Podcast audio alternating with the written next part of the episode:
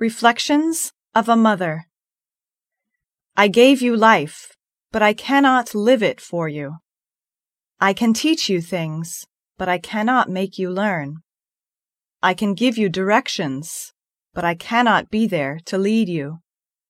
I can allow you freedom, but I cannot account for it. I can take you to church, but I cannot make you believe. I can teach you right from wrong, but I cannot always decide for you. I can buy you beautiful clothes, but I cannot make you beautiful inside. I can offer you advice, but I cannot accept it for you. I can give you love, but I cannot force it upon you. I can teach you to share, but I cannot make you unselfish.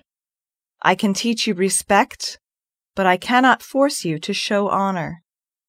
I can advise you about friends, but cannot choose them for you. I can advise you about sex, but I cannot keep you pure.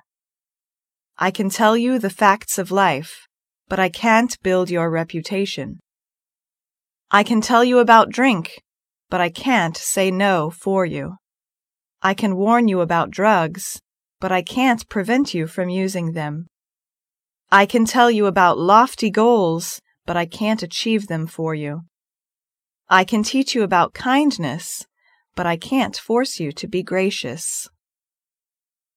I can warn you about sins, but I cannot make you moral.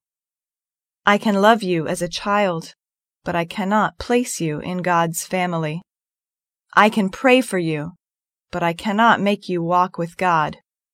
I can teach you about Jesus, but I cannot make Jesus your Lord. I can tell you how to live, but I cannot give you eternal life. I can love you with unconditional love all of my life. And I will. Always. Mom.